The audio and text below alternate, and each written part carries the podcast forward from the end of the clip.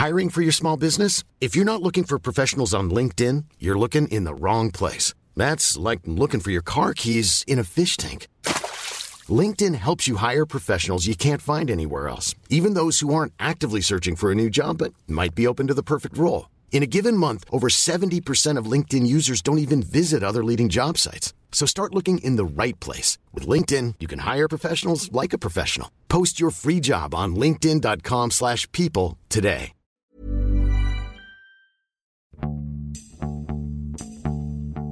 欢迎收听《艺术有毒》，我是三米。今天我们的两位嘉宾，一位是呃老朋友了，聂小一。聂小一是英国 RCA 策展史在读的博士，也是一位自由撰稿人。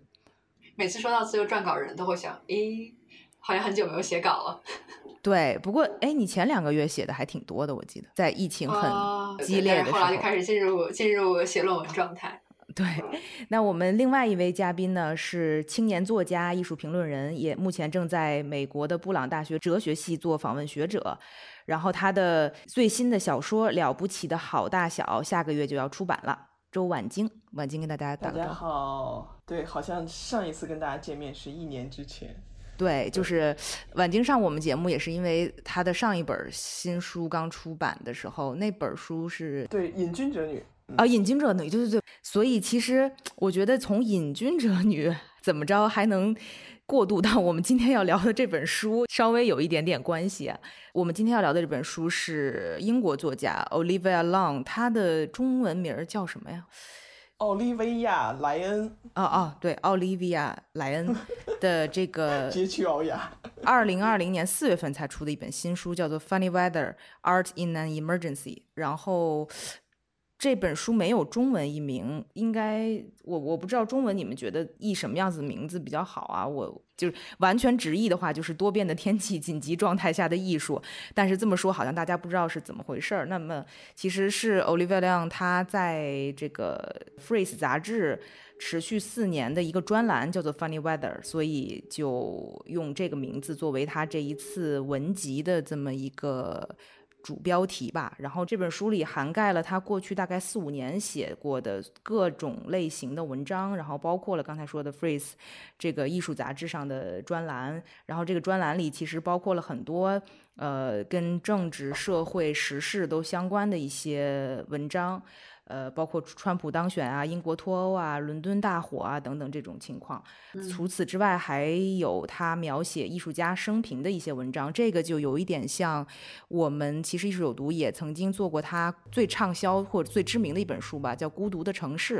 嗯 The Lonely City 里面讲的那种艺术家的生平，就是也是一种非虚构写作。然后除此之外，还有一些和艺术家、作家的采访啊、书评啊。还有什么相关的时事评论、还新闻报道啊等等，还有各种各样子的跟不同人的一些对话的这么一个文集。其实我刚看到这本书的时候，觉得特别英国，嗯，就是因为 “funny” 这个词刚开始来的时候，呃，像我好朋友他会说 “I feel funny”，嗯那个情境的时候是我说，诶，他是在说。我觉得自己很有意思嘛，就现在这个嗯状态很有意思，很好玩吗？但其实不是。后来我意识到，他就当时我们他跟我说这个词的时候，说 I feel funny 的时候，是我们刚刚做完了一个项目，然后就是把那个场地都打扫完了，然后走出来了，是一种非常五味杂陈的心情。嗯就当时我后来才意识到，funny 这里面其实是有有一点荒唐，是然后不知道如何自处，甚至有一点点。一点小小的悲伤之类的在里面，是一种非常混杂的。当你不知道如何去准确的描述它的时候，然后你会说：“他说，哎，it's funny。”就是这个东西会让我觉得这是一个对我来说非常英国的一个词。没错。所以我刚开始在说就是 funny weather 怎么样去翻译的时候，我自己最后想写了一个多变的天气，觉得挺挺不太对的啊。但是肯定就是如果在英国住的人，就像今天伦敦的天气一样，今天已经经过了大风、小雨、晴天，大概在一个小时之内全部都发生过了这么一个天气。对，因为像我觉得，你说它是多变呢，但它其实这个 funny 这个词更多的指的是人内心的一种感受。嗯，是它多变，然后这个时候，当你觉得难以描述它的时候，是一个内心的映照。我就觉得它标题起的很好，这本书就虽然里面整体上像你刚才说的内容非常的杂，嗯但它整体上有一种协调性，然后这个标题抓的很好，就是外面的天气是变化莫测的，然后我们自己心里面就是有很多很复杂的情绪。那这里面也是 art in an emergency 这种紧急状态下的艺术做什么事情。然后正好你寄给我书的时候，又是在疫情又特别严重的时候，然后我当然就在想，哎，可以可以正好看一看他在怎么写。然后看完之后有一个想法是，哎，是不是我们的 emergency 已经持续很久了？是嗯因为他写这本书的时候是就是决定要出这本书是一九年嘛，所以他嗯其实，在很多采访里面，包括他自己发 Instagram 什么的，也都说他其实并没有没有预见会发生二零二零年的这种事情，结果一下子不小心点到了题。这本书还有一个让我 印象很深的是，拿到书之后觉得啊，好精致啊！哎，就是晚京买到的版本跟我们是一样的吗？我买们我跟你们不一样，我的封皮儿，我给大家展示一下，我的封皮儿是这样的，哦，哎，然后它你是一个有有对有一个外亮皮封的然后里边其实是也是也是这个布 hard 面的，嗯，但是它这个嗯硬面的是这个黑颜色的，不是粉粉红色，哦所以我觉得每次这个英版和美版的书，你发现都会有这种微妙的差别。所以我其实推荐大家是是读读这个美国亚马逊买的这本书的，因为有可能有一些没有删减版本。为什么我这么说呢？我不知道 Sammy 记不记得上次咱们俩看那个伊恩麦克呃麦克尤恩的那本嗯书。我记得。那个蟑螂，他的那个蟑螂那本书，然后那个封面英版是一个没有英国国旗的，嗯然后但是美版就是有一个特别明显的讽刺的，就是一个蟑螂身上是一个英国国旗，英国国旗讽我记得刺脱欧这件事，嗯，我觉得特别有趣。然后美版也有一些没有删减的地方，所以我觉得就如果想看骂特朗普最狠的，一定要买英国版本的这个作家的书。但是如果你要想看那个讲英国脱欧的那种，对，要买美版的书。我觉得这个着买是特别就对了有趣。我其实挺同意你们两两个才讲这本书的特点。我自己看，我刚开始进入所有其实关于他的书，我都会觉得有一点就是比较精英化，而他这个精英是这种英美文化里边作为一个基础的这种精英，看起来就特别像是一个 Princeton 或者一个 Harvard 的一个学生，或者是一个很很好的文理学校的学生写的那种英国上呃英美上流社会白人会在乎的一些议题，例如白 他们认为的这个穆斯林移民的重要性。他们认为的这个同志和他们认为的这个里边讲了许多艾滋病的这个或者是是。cancer 的这些事儿，我觉得他们认为的这种对于人的这种人本主义关怀，我觉得就挺有趣的。我刚开始是这种感觉啊，就是读起来都是这种感觉。嗯后来我读到他写女性，就是女性艺术家，然后女性的作家里边也有，然后一些女性的评论人，包括他评价最近就是很火的一个电视剧，也是一个改编那个那个 normal 萨对 Normal People Normal People 就是 normal people 对 yeah，Sally Rooney 的那个，我就觉得，哎，他好像似乎比我想的要复杂一点深刻他比我想的要 sophisticated。我刚开始以为，对我对他一直是有这种感觉，就是这种批判，并不是说就是真的是那种 negative，但是我对我自己也有这种批判，是一样的。就是我，所以我看他的时候，有时候会想起来，就会反观自己，或者是我认识的一些作者。呃，我觉得有趣的就是我看到 Sally Rooney 时候，我看到他很有趣的一个对比。他把 Sally Rooney 跟 Henry James，就是亨利詹姆斯相比，我觉得这个地方就非常妙了。因为其实所有的这个英美白人这个做文化都知道，亨利詹姆斯是一个就是卖的非常好，在他那个年代，但同时也是一个特别流行，就是红的发紫的一个作家，以至于他的作品永远都写的是英国和美国这种语言相同，但是文化迥异的这种特点之下的这种白人社流社会的这个处境。所以他写这个把亨利詹姆斯跟一个爱尔兰女孩相比的时候，我觉得其中除了夸这个女生，就是把她使劲往上推一抬得很高。其实也有这个暗暗的想说你实在是太流行了，以至于其实你缺乏了其中的那种文学的洞察力。是，我就觉得就很妙，就有点妙了。你看他用这嗯个用句啊，包括他讲这个这个故事，所以我觉得整个来讲，我觉得他还是挺聪明的。对，而且其实嗯我能理解，就是婉晶说的，刚开始看他的文字会觉得他是一个，比如上流社会，但是我不知道你们有没有看他本身就是这个作家本身的生平啊，他其实是一个标嗯准的嬉皮士吧，嬉皮士家庭成长出来的这么一个姑娘吧，就是那种大学毕业，然后又是他为什么提到很多同性恋的这种主题，也是因为。他自己一直都说他的妈妈是同性恋，对吧？他是被一个同性恋的母亲所抚养成人的。然后，那他在他从小的时候就会有这种嗯各种生活上的还有情感上的这种纠结啊什么的。然后，包括他大学辍学之后，结果就去那种环保组织，激进的环保主义，激进的环保主义者，没错。然后就可能跑到森林里外面去住了自己一个人住了一段时间，然后不用任何水电，没错。就是怎么听起来都是像是一个完全极端的、非常极致的这么一个 hipster 啊，然后最后回到了城市工作，又去选择了做了这个叫什么 medical herbalist，对吧？就是做这种做草药的，算是从这个。herbalist 又转行转到了去做记者，他的等于第一份写作的工作就是去 observer，也是非常好的这种，对，而且一下就是 deputy editor 哈，一下就是副主编的这么一个职位，我觉得也挺厉害，就是也是因为他写作能力真的很强啊，然后去 observer 做这个副主编之后，又开始等于从此开始进入到了这种文学评论啊等等这个领域，然后一直又到了因为感情的问题，又从英国搬家。搬到了纽约，然后写下了他那个最有名、最著名的那本《孤独的城市》，然后又在纽约待了几年。然后在纽约的时间呢，他又开始跟艺术结缘吧，就也因为写这本书，然后去查阅了很多艺术家资料。然后从等于他也是很晚，他从零九年才开始对艺术感兴趣吧，才真正的进入到了一些跟艺术相关的写作领域。所以我觉得他的生平还蛮有趣的，感觉不像是一个真正的那种所谓的精英阶级的这么一个成长的环境哈。对，但是因为在一开始在前言的时候就把自己的生平交代出来了，嗯，然后我还觉得其实蛮有说明性的，就他其实在这整本书里面，我印象最深的就是他不管做什么批评，或者其实婉晶刚才说到了一个点，我看完这本书是在想。假如这个 Olivia Lund 他去批评一个艺术家的话，他会怎么批评？嗯，因为他基本上是其实是在用一个非常和艺术家本人共情的方法，嗯，再去写作品。与其说是在写作品，不如说是在写这些艺术家为什么去创造这些艺术。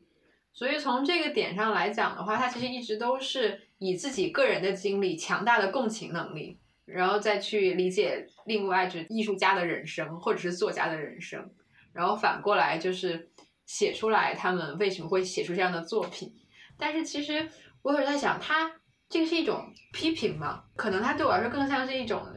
试图再去理解作品和人，而很少去说，哎，这个作品它为什么它就是好的？嗯，它其实是某种程度上避免了这种就是更经常说的艺术批评或者文学批评，就它更。针对的作品本身的脉络，他其实很少去碰那个东西。是的，对，我觉得那个小一说的很对，因为我最近在看一本 Hal Foster 的新书，我在翻那个开头那一章，然后 What comes after farce，就是那个闹剧之后何事将至吧，就暂时这么翻。其实，所以这个刚才说这个 funny weather 其实挺像闹剧的，就这个 funny 可以是这个闹剧的意思，或者荒诞，或者是戏谑的意思。但是就回到刚才说的这个，我就发现其实。Hal Foster 跟他一样，就跟咱们这个 Olivia 是一样的，都是关注于现在这个多变的这个政治，然后人在这个这么多变的情况下的这个遭遇，包括呃，就是你看不同的人有不同的 suffering，即便是成名的艺术家也看到了，不是这个有一些疾病，就是比如说少年的时候受到了一些欺凌，就看到这个书里边各种方法都是很多都写的是边缘人的这种生活，嗯，但是我也是有这种感觉。就像刚才小姨讲的，就这本书，你在进入它的时候，你就发现它的那个庞杂，就是因为我觉得他把自己好像是藏在了每一个叙事结构里边，而这个叙事是在他的非虚构当中的，他的共情是用他所有的 narrative 的这种写法写出来的。你随便找一本，比如说找第一个故事，因为有八个栏目嘛，第一个栏目讲的都是艺术家生平，他艺术家的这个生平的故事，第一个讲的是巴斯奎特。就是在第十一页，他讲巴斯奎特的时候，就从小写到他是怎么样做一个黑人小孩，在他的街区长起来的。当然经历了许多，然后一直都不成名，默默默默无闻。然后后来有一天忽然发现，这个白人藏家都很喜欢他的作品，怎样怎样。他会设置一些就像是在虚构写作，呃，但实际上 narrative 不一定非是虚构的，在叙事写作当中的一些小的转折点。哎，你留心去看他的文体和他的故事的这种讲述方式，都是有那种 turning point 有转折。嗯，包括他用句子的方式，我觉得为什么说他写得好，为什么说他能给 Phrase 写专栏，或者他能快速的成为一个在英美这个主流艺术圈、艺术评论杂志能够独当大旗的一个人吧？原因是因为他用短句用得很好。我这么讲，咱们实话实说，你像那个 October 那些理论家，虽然很出名，虽然很虎又很硬，对吧？但是问题是他们都是长难句，经常是那种长难句。然后前面加很多定语和形容词，然后这些定语、形容词又都有出处，不是拉康就是福柯，反正总之就是 有许多这种引述的。但是这个情况在 Olivia 这里没有，他讲的就是普通人能认识、马上能引起共情的，就还是小一那个词，你马上能够找到你进入这个故事的点的。所以你看这本书为什么在这里来讲它是个 reader friendly，对，但有可能就是对我对我和小姨或者对 Sammy 咱们三个看起来有点，哎，有时候觉得吃的不够，就是觉得好像还可以再往里边再说一点，或者说再可以就把它理论上做得更清晰一点，更切进去一点，但是他就给你这么多了，所以我就觉得。你讲，你讲，没有，就是我特别同意。然后，但是你刚才不是说 reader friendly 吗？我发现他有一个地方对我这种 reader 不是特别 friendly，就是就恰恰是因为我可能更习惯的是读理论，然后就大概哎，我看到这里有一个理论家的名字了，我大概就能再去个暗想他会用什么样的方式进入到这个 argument 里面。但是呢，就是 Olivia 是完全不是这样子，他都是在去像你说描述嘛，描述一种经验。他其实提供了一种可能性，就是你即便不懂任何的后现代理论，你仍然可以去读懂一个艺术家的作品。对我觉得这是他对我来说最重要的一个意思。因为我自己其实写艺术家的时候，我自己也是那种共情序列的，就是喜欢是去写艺术家们去描述，然后但是。我在说为什么有 unfriendly 的地方，就是因为他在一直在描述，而且他的用词是非常文学化的用词。然后呢，就我发现他很多词语是我平常不会碰到的。然后很多时候我就会，例如，嗯，我还专门建了一个这个 list 在 vocabulary.com 上面，就是因为里面有非常多的词，我之前就是没太怎么碰到过。我来举个例子啊，比方说 shunt，看到这个词 s h u n t，对，那这个词它的意思是说，a conductor diverting a fraction of current from a device，大概就是转向。嗯，然后我平常就不太见到这个词，因为我觉得平时读学术论文的话，其实更容易，因为大家的用词其实都在一个范围之内。嗯。真的，我我读英语的文学作品没有那么多，就这个是一直是我的短板。就一开始就是去读那些，就即便是读艺术类的，就我觉得它的用词也不会像 Olivia Lan 这么，嗯。我特别明白你的意思，因为我也是这样，所以我觉得很珍贵。晚经能给我们提供一个从真的是写作或者是写小说的人来看这个文学写作的一些好处。我自己是。很喜欢他写的那种从人的叙事，而没有去聊太多叙述很多艺术作品的理论的这种描写方式。我自己是非常非常享受他这种写作的吧，就觉得看起来很轻松。然后呢，看起来就像小艺说的，他共情能力很强，然后让你就很容易进入，然后让你很容易就觉得，哎，他喜欢的东西或者他喜欢那些艺术家真的很好。包括他其实，在那个他这个 Artist Life 里面，唯一一个跟他那个 Lonely City 是完全搭到的一个人，就是这个 David v a n a r o v i c 啊。然后这个 David v a n a r o v i c 其实我觉得不是我们大众或者是不是那么有名的一个。艺术家吧，摄影师，当然是在艺术圈当中，尤其是在纽约的艺术圈当中，当然是举足轻重的一位艺术家。但是我觉得在更大一点的艺术圈，他不一定有那么出名啊。然后对于他的这种偏爱，就是包括了在《Lonely City》里头有四分之一的篇章都是专门写他的，包括《Funny Weather》这个书的封面也是他的作品，包括他在不同的文章里都会不停的引用这个 David w o d w o r w i c k 的其他的这些呃生平，还有他的他自己写的那本书，什么 Close to。The knives 什么的，然后他好像也非常想要写 v a n a r o v i c 的自传什么的，他也提到过。我就觉得因为在一个对于一个完全不了解这个艺术家的情况下，读了 Olivia Long 的文章之后，真的能被他劝服的瞬时间成为这位艺术家的粉丝。我觉得他的这个写作能力很强，在这方面来说，嗯嗯对，而且我觉得他做了很多工作是，原来我认为我应该早就知道的知识，但是我不知道。嗯，是的，嗯，就特别比方说他 Agnes Martin，、嗯然后还有他就是讲，比方说刚才提到艺术家这个 David，好，我之前不知道他跟我很喜欢的摄影师 Peter Huja 是就是曾经是一对儿。嗯，对对对，这个也是看我看的上一本书我也才知道的。对，就大概是这些会让我觉得啊，就是我为什么没有早一点去八卦？就是虽然这些似乎和去理解他们的作品没有直接的关系，但是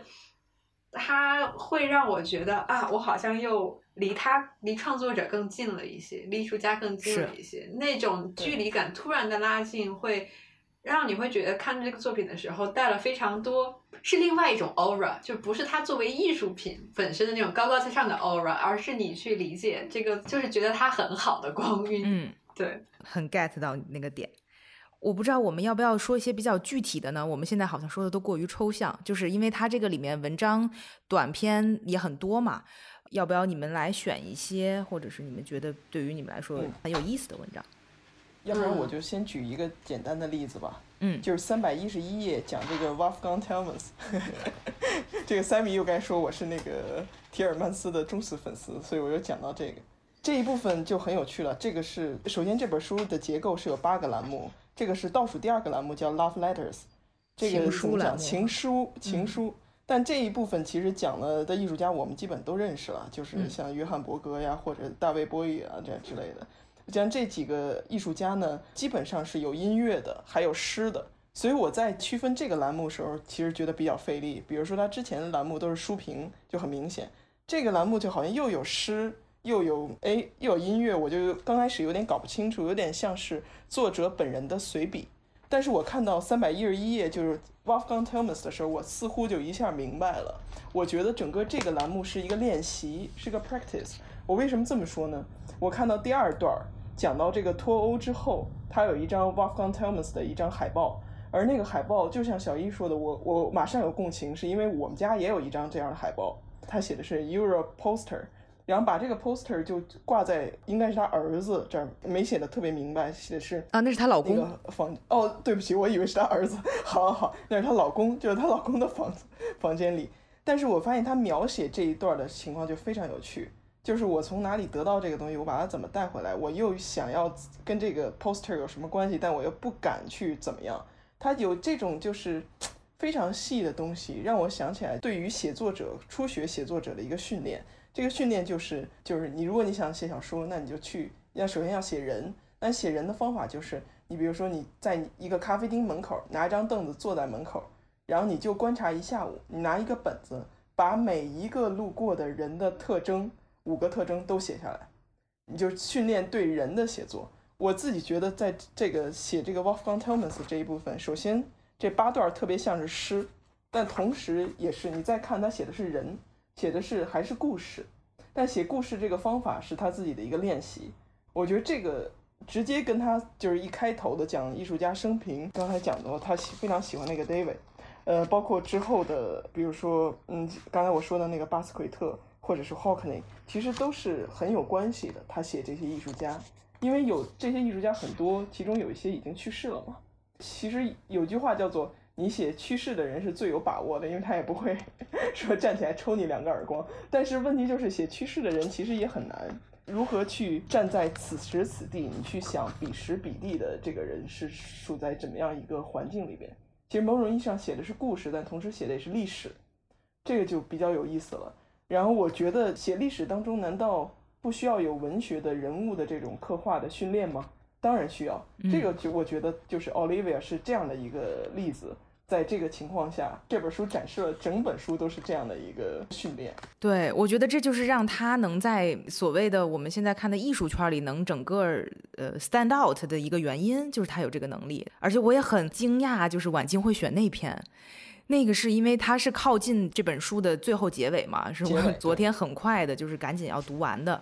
所以我都没有放太多的精力在最后的那那个章节。我其实本身也想选那个二百一十六页那篇，就是他的散文里面有一篇《The Future of Loneliness》，我觉得那篇文章简直可以说的太多了。嗯，但是我决定先让小一说，我觉得一会儿再回到这一篇，因为那个 loneliness 可以上通到那个 The Lonely City，但下通到他之后的写作方案，对我觉得是。是有趣。不过你刚才说 Wolfgang Tillmans 那个，我我就看那篇的时候觉得很有意思，因为我当时也是在一六年的时候去了 Wolfgang 的那个 studio，我也拿了一卷，拿了等一下六卷他的那个 poster，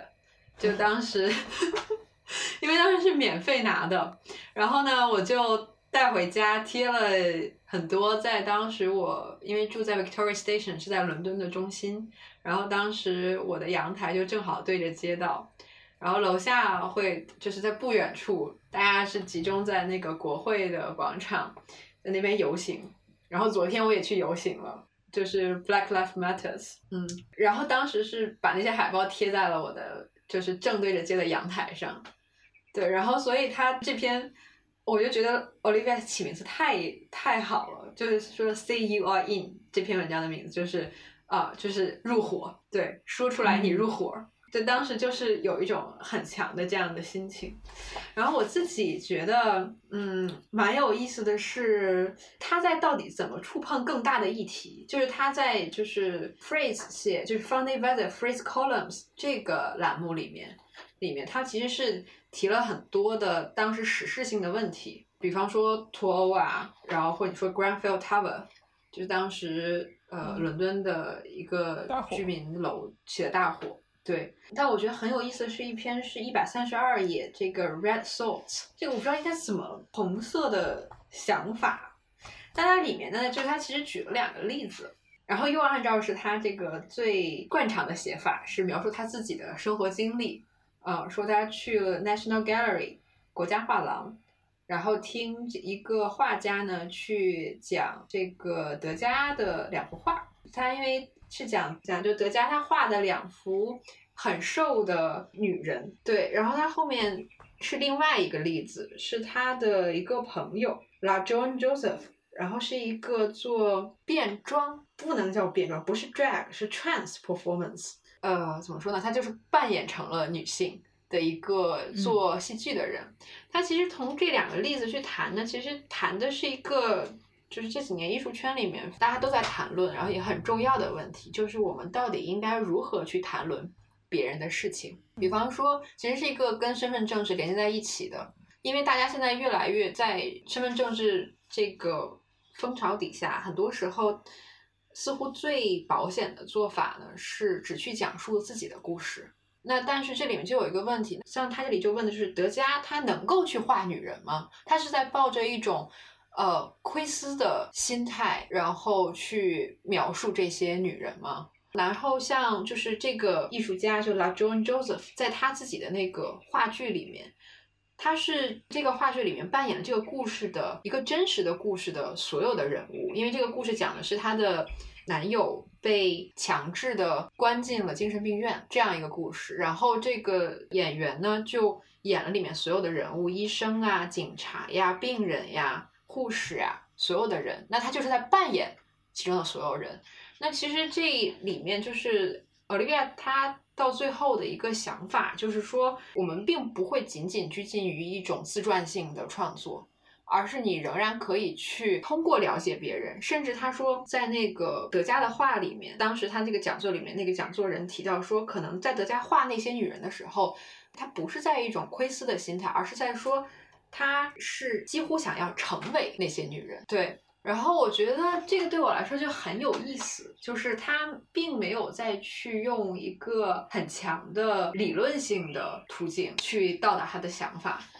而是就是从一种非常基本的人和人之间的理解这样的心态来，然后会让我想起这几年的很多事情。其中一个是我自己当时经历过在现场的，是有一个做电影的人，艺术电影的人叫 Rosalind Zashibi，然后他之前呢在 Documenta 的时候，Documenta 就是 commission 他做了一个呃电影，大概四十分钟左右，叫 Women's Garden。Vivian 的花园，我看过，对，看过是吧？对，然后当时讲述的是，就是简单介绍一下剧情的话，就是一个白人女性和她的妈妈到了一个太平洋的小岛上，然后和当地人生活在一起，然后是他们的一些生活的这些片段组合在一起的一个故事。对，然后当时这个 Rosalind n a s h i p 这个艺术家来呃我们学校 RCA 做讲座的时候，底下呢就他被批评的非常厉害。呃，因为 Rosalind 当时放完这部电影之后，又放了一部是他的一个新作，是他去拍的这个高更。当时去塔希提岛上去画那当地的女人嘛，然后他是想去模仿高更的视角，用摄像机在那些女人的身上去游动，然后或者是让当地的女人重新去摆出高更画东的一个姿态。然后当时她为什么被批评呢？就在我们学校，很多人就说。你这样是是一种新的殖民主义的一种视角，然后而且明明你是一个女性，你为什么特别在你的新的作品当中要去就是去 restage 重新去重现这样一种视角？嗯，然后他被批评的特别厉害，然后 Rosalind 当时他的反馈非常的平静。然后我觉得也是我会信服的，就是他说他其实在这里面，在 Vivian's Garden 那个作品里面，其实想要去呈现的就是一种共同生活的可能性，就是他并没有就是说事先去代入和设置一个议题，嗯，然后其实我会觉得在就是这篇文章里面吧，或者 Olivia 在很多的时候，它体现出来的是一种，当我们要进入一个。议题一个更理论性的讨论之前，我们是否应该有一些更多的共识？这些共识可能甚至是不是基于一个理论的？你要先去读是什么样的理论再过来，而是基于一个对人的境况的理解。嗯，然后有更多的复杂性，包括他最后他提到了一个词，就是 opacity，应该怎么翻译啊？opacity，不透明性。嗯，不 对。然后他这里说的就是，当我们试图去理解另外一个人一个故事的时候，我们仍然要去承认自己，就某种程度上是这个界限吧。就是你不是说你完全了解了另外一个人，而是知道那个界限，你的能力在哪里。你可能试图去描述了他，但是那个人本身他的可能喜怒哀乐，他的秘密仍然藏在那里面。但是你尽了你的努力去了解之后。那仍然给了他本身的那个尊严在那个地方，我觉得是这样的一种尊重吧。对，大概这就是有一种体会到了四两拨千斤的感觉吧。我觉得就会觉得这篇文章里面一个没有去摄入这些议题太多的人，可以很强的感觉到奥利维想在谈什么。然后像我可能就会经历过这些，回过头来然后去看他，我也。能够很强的感觉，他提到了一些新的，因为他总是在描述嘛，就很多新的视角进去，所以就是一个很短的不到三页纸的文章，那我就会觉得哦，真的好适合去 phrase 上发，对，好有趣啊！你们选的这两篇文章，我还真的都没有特别仔细的去去想那么多。但是刚才小一说的那个，你说那个 Vivian's Garden，我觉得对那个导演的批评有点太没有必要了吧？因为那个那个片子拍的主要是。这个 Vivian Suter 这个艺术家和他妈一起在这个叫什么 Guatemala 那么那个地方生活的这个就是生活拍的就是他们两个人在那那里的生活。然后我觉得如果就攻击他们，因为跟当地人怎么样子的一个视角，一个他者的视角，觉得他太。西方中心主义了，我觉得这个有点对他来说太不公平了吧？对，但是我我发现可能 Rosalind 已经被这样批评了很多了，哦，所以当时他才这么平静。然后他结束讲座之后，结束之后我去跟他聊，然后就是一种像，啊跟他说，哦，这个不是所有人都认为你是那样子的，就是我我真的超感动，我特别喜欢那个片子，嗯，我也很喜欢，我记印象很深刻，嗯，哎呀，说说的太跑题了，我们再回到这本书。然后刚才婉晶说还想分享一个《Future of Loneliness》那那篇，我其实可以就着就小姨刚才讲的这个不透明的这一点，然后就切入到这个《The Future of Loneliness》，然后是二百一十六页的，然后这个是散文那一章节里边的其中的一部分，那就是或者文章论文那一章节的一部分。这篇文章写于二零一五年的三月，我觉得非常有趣的时候，就是它其实跟这个。他写那个《The Lonely City》是前后脚了，是那个应该是那个算那个之后的一个之后的文章，然后也一开篇就讲到非常有趣。第二段有一句话，我觉得非常精彩啊，整个第二段都很精彩。他讲到，首先说这个城市自己就是如何这个 Internet 作为一个新的方式，似乎给我们提供了作为孤独的一个解毒剂，但实际上是更快的，或者是更更大的，或者是更让你觉得不自觉的把你自己困住了。这个原因后来他在右边这一页一二百一十七页有具体的讲讲解，但中间有一句话我觉得非常精彩，他讲到说，其实接近不代表着亲密，哎，我觉得非常精彩。就是他讲到了“接近”这个词和“亲密”这个词，他做了一个变系。那这两个词到底什么什么区别？它中间有一句话，它中间讲到说，这个变戏不是由一个精英，或者是由一个像他 Olivia 自己来感觉到，他说是由一个城市的这种怎么讲？这叫无家可归者，或者是城市流浪者，就这种街头的流浪汉，他们感受到的。呃，或者换句话说，就是比如说街头流浪汉，他每天要见到那么多的人。他可以跟所有人去打招呼，或者跟人聊天，或者是跟人要根烟，或者乞讨。但是这种跟人的近距离的接触，或者是天天有这么多人走过他面前，并不代表他能跟这些人建立起一种亲密关系，不代表他能认识他们。这个我觉得就是小一说的这个不透明，这个某种意义上就是不透明。当然，我觉得。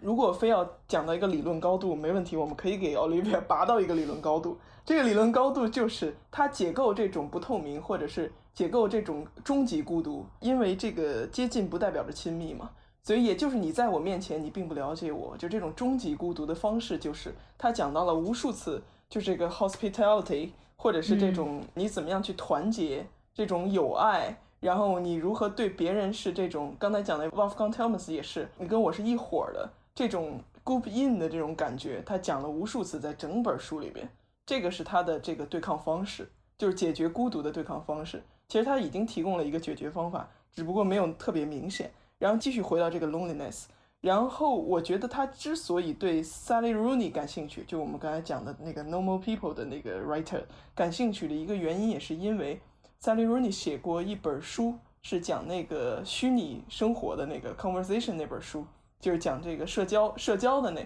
那本书也是大热，但是某种意义上来讲，他觉得他对 Sally 是有感觉的原因，是因为他们俩都去解决这个互联网之后，虚拟社交把人的这种存在变成了一种用许玉的话说，数码存在物是类似于数码存在物的那种那种感觉。当你的存在变成了一个就是一个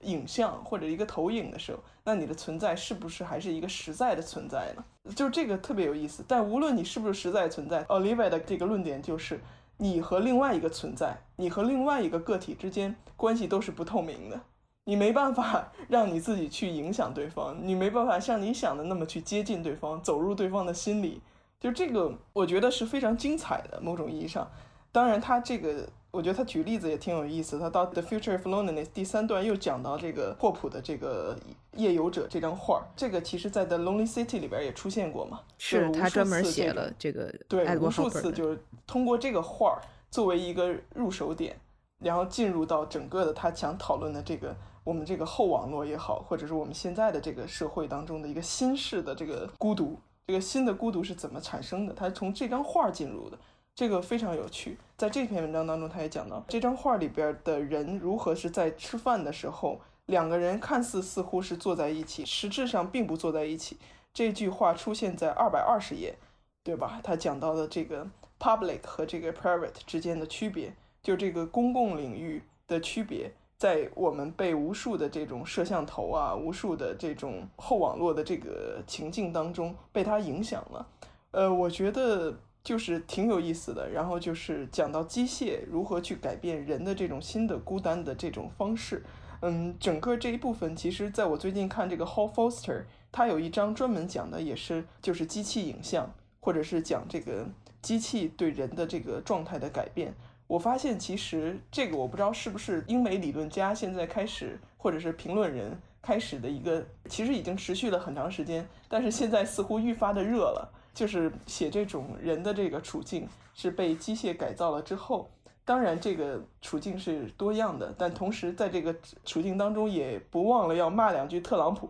我觉得大概我看的这个文章的这个基本的呃感觉是这样的。当然，我觉得 Olivia 做的很好的也是因为他把这个各个例子都已经读通了，所以他在用例子的时候的那种感觉，你觉得他是游刃有余的，这个很神奇啊！就许多时候我们看一些评论人，呃，包括 h o l Foster 也是这样。我有我有次发邮件问 Hall Foster，我说你为什么不写写这个中国当代艺术？他说我我对中国当代艺术就没有感过兴趣，他就这么说，很遗憾我就没有那么感兴趣，我就没办法用到这些例子，只是这样而已。他说并不代表这个中国当代艺术家做的作品不够好，他不说他说不代表这个，他只是说我因为我的视域不在他们身上，就这样。但是我后来发现，Olivia 让我觉得很欣赏他的一点就是他的视域很广，哎，而且他真的很他真的很八卦。为什么我这么说？同一篇文章。这篇文章其实很长，《The Future of Loneliness》，它是这这一部分里面比较长的一篇，在二百二十六页，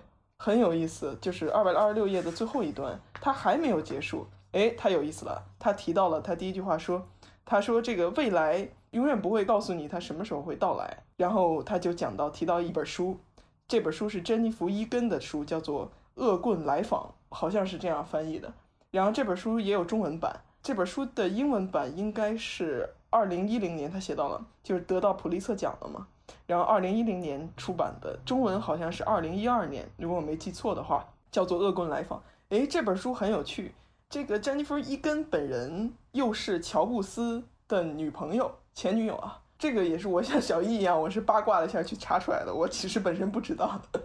然后，但是有意思的就是，他跟乔布斯的这个关系。在一开始不是显性的，但是在这个伊根的这本书《恶棍来访》当中，被这个 Olivia 这个很八卦的人啊挖出来的这个场景很有意思，就讲到他们俩开一个公司会议，但两个人坐在对面，但实际上并不会跟对方说话。哎，我觉得就有趣了。他找的这个点和他的观察力非常的敏锐，所以他一下能抓住一个场景，这个场景可以把你读者就是隐喻性的让你带回到作家本人的这个生平。然后你一查，好，果然这个詹妮弗·伊根哦，好，跟乔布斯以前好过。他们俩怎么好的呢？他怎么认识乔布斯呢？是因为他在宾夕法尼亚大学上学的时候，乔布斯有一次，当时还在修电脑，然后就是对吧？然后有一次到这个伊根他的宿舍帮他修电脑，这样他们俩就认识了。诶，我觉得就很有意思，就是他这一些通过这个，当然这个是个非虚构写作，通过非虚构写作建构了一些场景，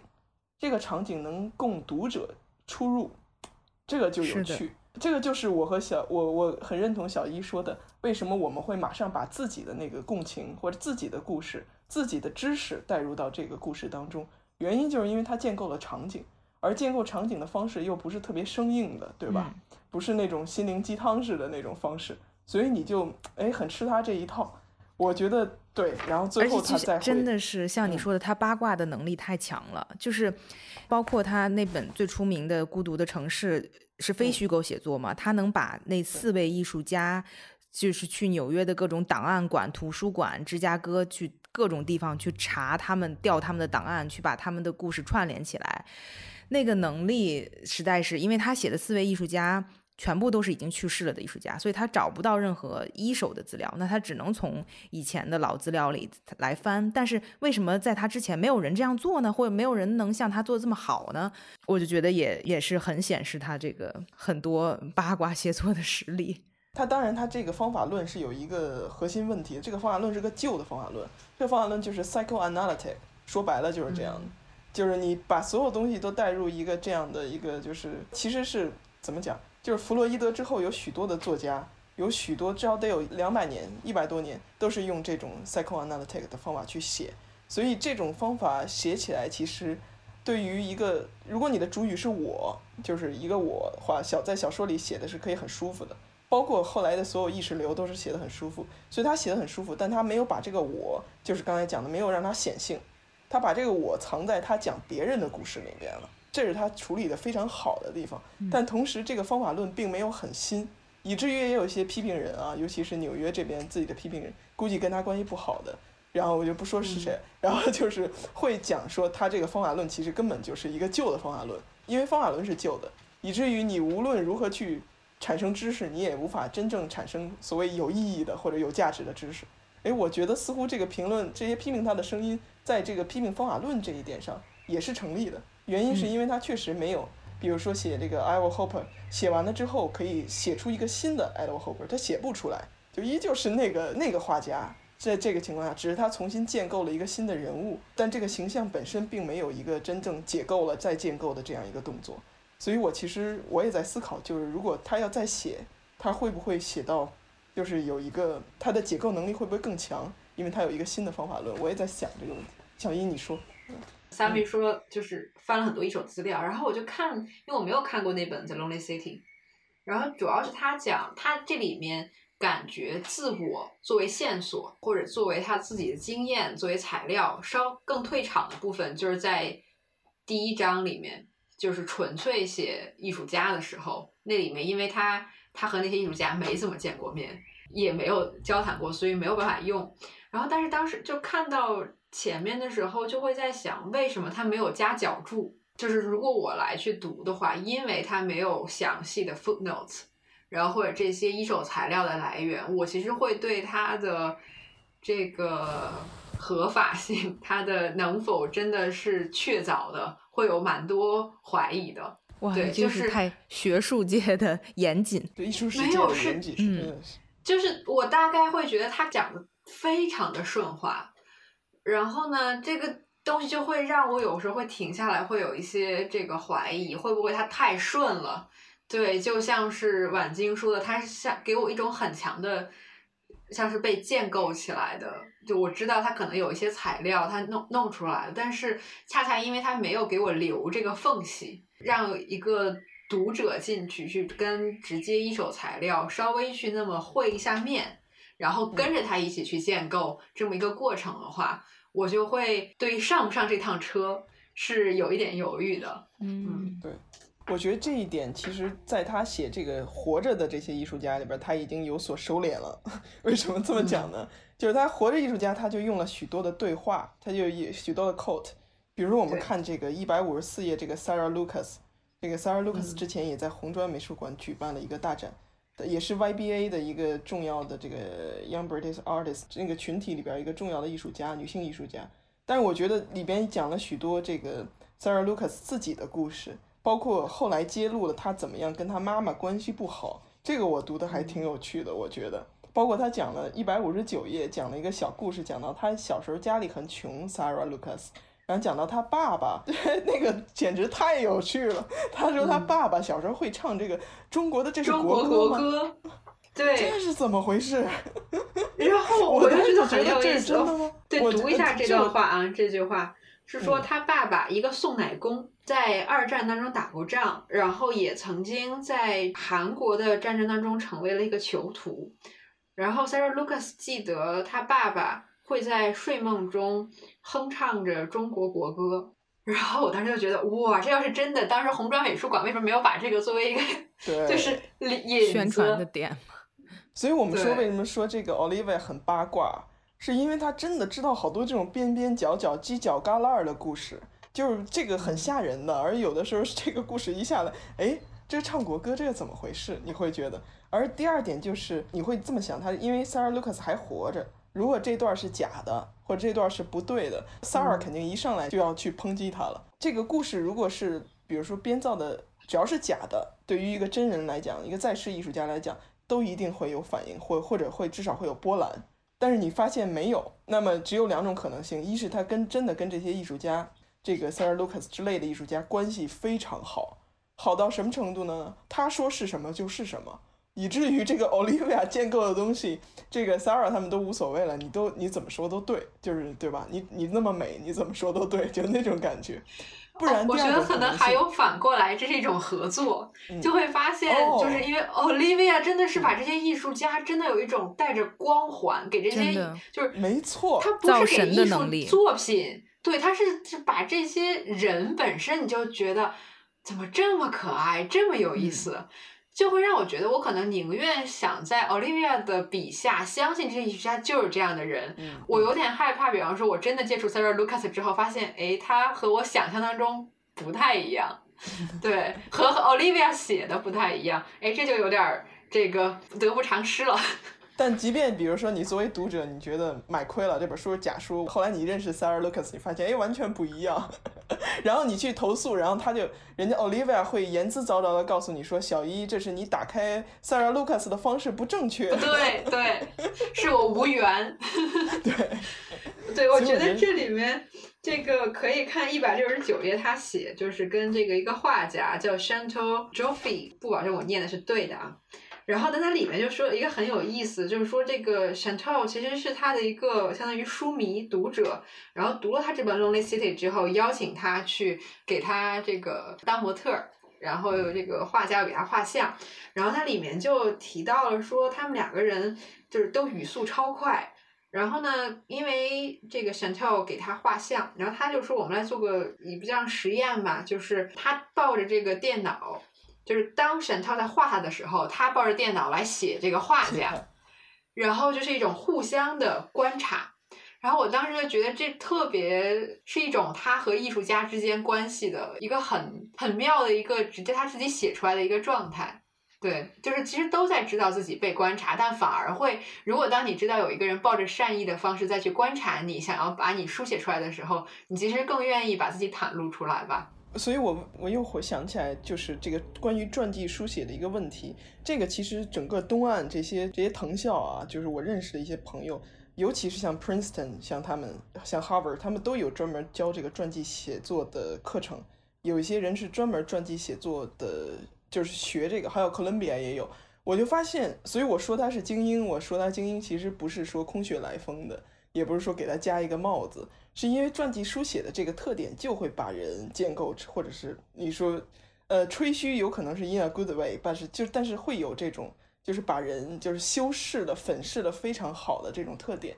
而且它的这个传记书写的这个就传统，在英美文学里边的传统，已经发展到了一种以逸待扬的方式，就是我可能写这个人的不好，或者暴露一些他的小问题、小缺点、小古怪。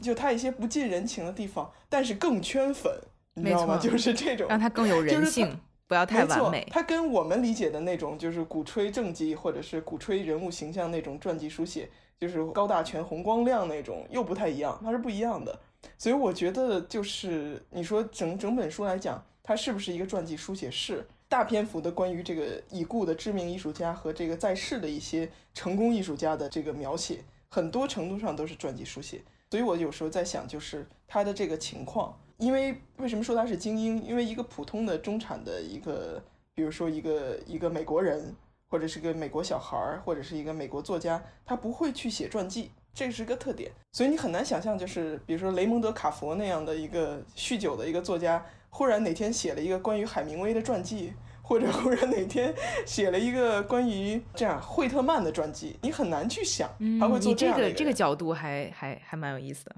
因为他真的就不是一个就是去歌功颂德或者是这种类型的人。当然，歌功颂德未必是一件坏事儿，所以我觉得就是只要你歌的有特点，所以我觉得 Olivia 还是有他自己特点的。